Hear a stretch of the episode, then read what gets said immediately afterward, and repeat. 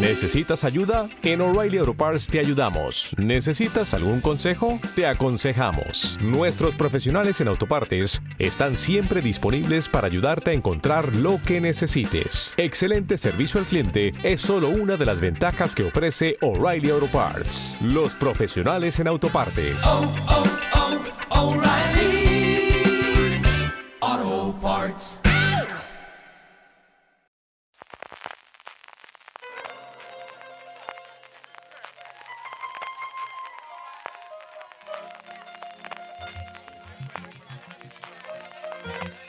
Estás escuchando Fuera de Series con CJ Navas.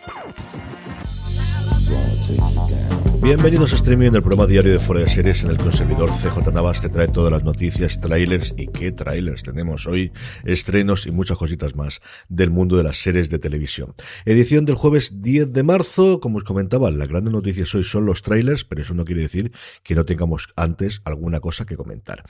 Empezamos por la noticia menos noticiosa de las muchas noticias que ha dado en los últimos tiempos, y es que Netflix ha confirmado, ese es el verbo que han utilizado en la nota de prensa, no anuncia, no se enorgullece de, no, confirma, Netflix confirma la segunda y la tercera temporada de Vikingos Valhalla, nos ha fastidiado mayo, todos lo sabíamos, de hecho la segunda temporada ya se estaba rodando y los creadores de la serie hablaban de ella abiertamente y todo apuntaba, de hecho ya había una confirmación en alguno de los medios americanos, no recuerdo ahora mismo si era Hollywood Reporter o Deadline, que cuando se encargó la serie originalmente se había encargado por 30 episodios y todo el mundo daba por sentado que eran tres temporadas. Pero como os digo, Netflix ha confirmado que está en camino la continuación que tenemos, no tenemos la fecha todavía, sacaban pecho de los números que ha hecho la primera temporada, primer puesto en el top 10 la semana del 28 de febrero, la repasaremos mañana viernes como siempre, un montón de horas vistas, hasta en el top 10 de 90 de los países donde está la plataforma, es decir, que no había ninguna posibilidad de que no fuese. Si se ha anunciado el total de episodios. Se espera que la serie regrese en el 2023, aquí se curan en salud por la pandemia por arriba para abajo, y que la tercera temporada comenzará a rodarse esta primavera y con esto tendremos tres temporadas de ocho episodios, no los 30 que originalmente se habían anunciado, sino al final estos ocho por temporada, un total de tanta, tanta, tanta 24 episodios, si no me fallan las matemáticas, a estas horas indecentes de la noche que estoy grabando esto. Más noticias, nuevos proyectos, el primero de ellos, Suran Jones, la intérprete, la protagonista de Doctora Foster, de Gentleman Jack y recientemente de Vigil,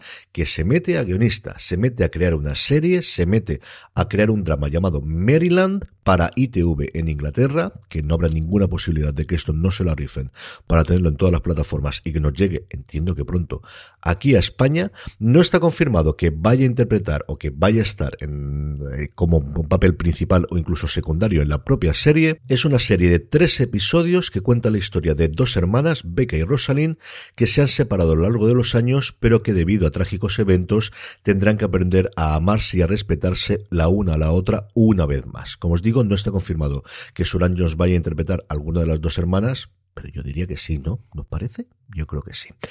Otra, un proyecto que me atrae mucho tanto delante como detrás de las pantallas, Career Opportunities in Murder and Mayhem, algo así muy libremente traducido como oportunidades laborales en el asesinato y la devastación, por traducir Mayhem por devastación, que me ha parecido que es divertida.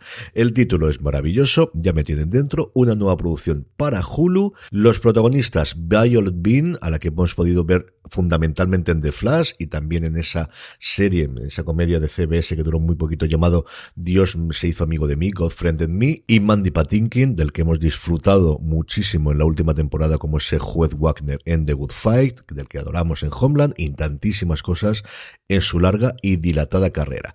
Como os decía, 10 episodios la serie para Hulu, y si interesantes son la gente que se pone delante de las cámaras, la creación corre a parto de los creadores de Stamptown.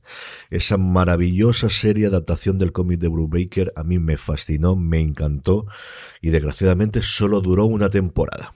La serie nos traslada al Mediterráneo, nos traslada a un crucero lleno de gente rica y poderosa, todo el mundo oculta algo, pero alguien de ellos es un asesino, eso es lo que uno de los detectives venido a menos, que había sido muy grande, Rufus Cotsworth, me encanta el nombre, interpretado por Patinkin, y su protegida y su lugarteniente y su ayudante, interpretada por Bean, van a intentar descubrir. Me tienen tan adentro con esta serie Hulu. Desde el título, desde el título, los intérpretes, la gente detrás. Quien también me tiene a sus pies en todo lo que hace es Giancarlo Esposito, que no abandona AMC. Bueno, le ha sido un poquito infiel con Disney Plus y estas cositas, pero al final, la cadena que le hizo grande con Breaking Bad, la cadena que le ha mantenido todo este tiempo trabajando con su spin-off Better Call Saul, no va a abandonarla y va a ser el protagonista del remake de la serie británica El conductor de Driver. La serie original inglesa tenía tres episodios, en Estados Unidos va a tener seis, porque todo hay que ampliarlo y hay que tener más contenido. Giancarlo Esposito interpreta a un conductor de taxi cuya vida se vuelve del revés cuando acepta convertirse en el conductor de un gáster originario de Zimbabue que vive en Nueva Orleans que es fundamentalmente ha hecho dinero explotando a inmigrantes indocumentados entrando en Estados Unidos a través de sus puertos. Esposito solamente tenía palabras de agradecimientos a MC y como os digo, nos ha fastidiado porque al final lleva pues 10 años produciendo prácticamente más de 10 años de hecho e interpretando series para ellos.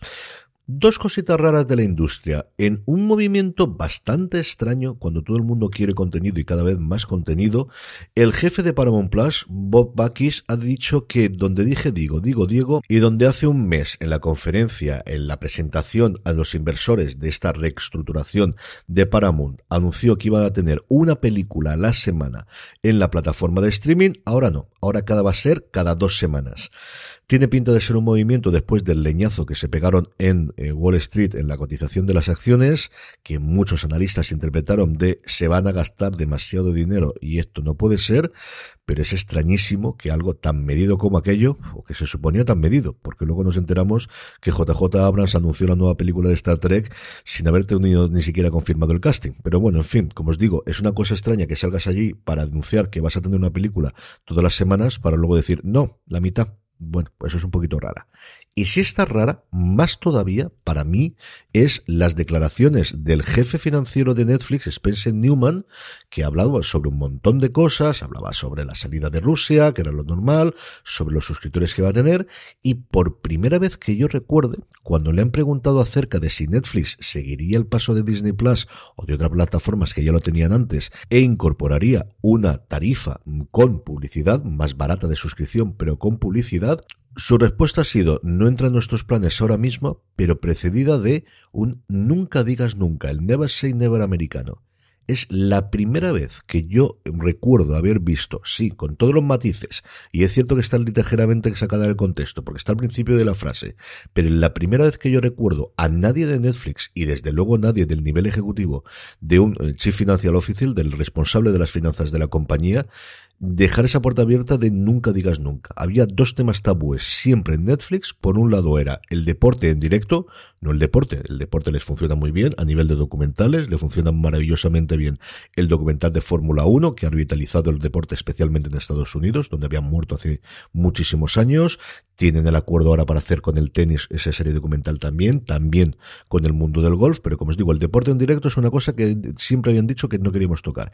Y la otra es la publicidad siempre, absolutamente siempre, que le han preguntado en su momento a Red Hastings, fundamentalmente, Sarandos no tiene tanta importancia o no tenía hasta, hasta que fue coceo tanta importancia eh, en este caso porque se dedicaba al contenido de ficción, pero a Hastings siempre había negado lo absolutamente que se iban a meter en publicidad. No es que deje la puerta especialmente abierta, pero como os digo, es la primera vez que yo he visto a alguien de Netflix y más a este nivel dejar la posibilidad o que la posibilidad no sea cero como venía hasta ahora.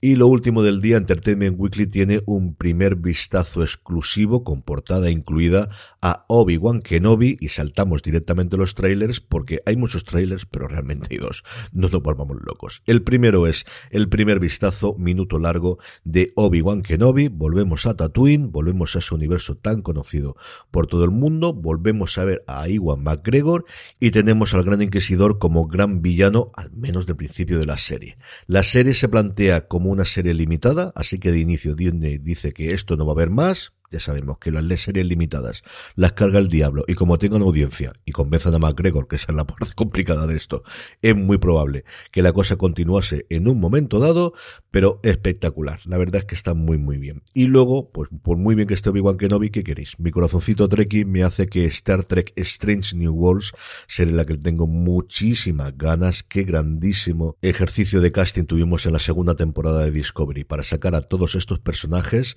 para rescatar al Capitán Pike, el, protagonista del piloto original de Star Trek y que luego desapareció para dar su hueco a William Shatner y al Capitán Kirk. La serie nos promete aventuras muy a la antigua, muy a la clásica usanza de Star Trek, de episodios independientes, alejados de los arcos argumentales que pueblan tanto Discovery como Picard. Un tráiler inicial que no nos muestra casi nada de los eventos, nos muestra solamente a Pike, a nadie más del, del puente, a nadie más de los tripulantes de la Enterprise, con muchísimo aroma a serie clásica, especialmente la serie original. Me lo he puesto en bucle como cuatro o cinco veces. ¿Qué queréis que os diga? Hablaremos de ello seguro muchísimo más este fin de semana en Universo Star Trek, que volvemos a tener partida doble, porque tenemos episodio de Discovery, el penúltimo, y segundo episodio de Picard. Estrenos, uno solo, de Newsreader, la serie australiana protagonizada por Anna Torv, la gran ganadora de los premios de la Academia Australiana el año pasado, llega a Cosmo, mucho aroma a The Newsroom, mucho aroma a The Morning Show y especialmente mucho aroma a The Hour, esa maravillosa serie británica de dos temporadas que si no habéis visto tenéis que ver sí o sí. Ya me diréis qué os parece de Newsreader y ya lo comentaremos seguramente en el fuera de serie del fin de semana. Y por último, la buena noticia del día, me permitiréis un poquito de spam y es que ha vuelto una cosa más. Ha vuelto el programa, el podcast semanal que hace un servidor junto con Pedro Andar, el director de Apple Esfera, hablando de tecnología centrada en Apple y mucho a día de hoy de series, porque como todos sabéis si me escucháis diariamente, Apple TV Plus se ha erigido en cosa de dos años en un competidor tremendamente importante y más que lo va a ser en los próximos tiempos. Si os gusta el mundo de la tecnología, si sois especialmente aficionados, barra fanáticos, barra lo que queráis de Apple, suscribiros allí donde me estéis escuchando. A una cosa más, tenéis ya el primer episodio y hemos vuelto para quedarnos que ya llevamos mucho tiempo sin grabar y nos apetecía mucho, mucho, muchísimo. Con eso terminamos streaming. Mañana volvemos a, que no lo he recordado, amazon.foradeseries.com. No se os olvide, cualquier compra que vayáis a hacer en Amazon, si la hacéis desde amazon.foradeseries.com, a ti te costará lo mismo y a nosotros nos estarás ayudando. Regresamos mañana. Gracias por estar ahí y recordad, tener muchísimo cuidado.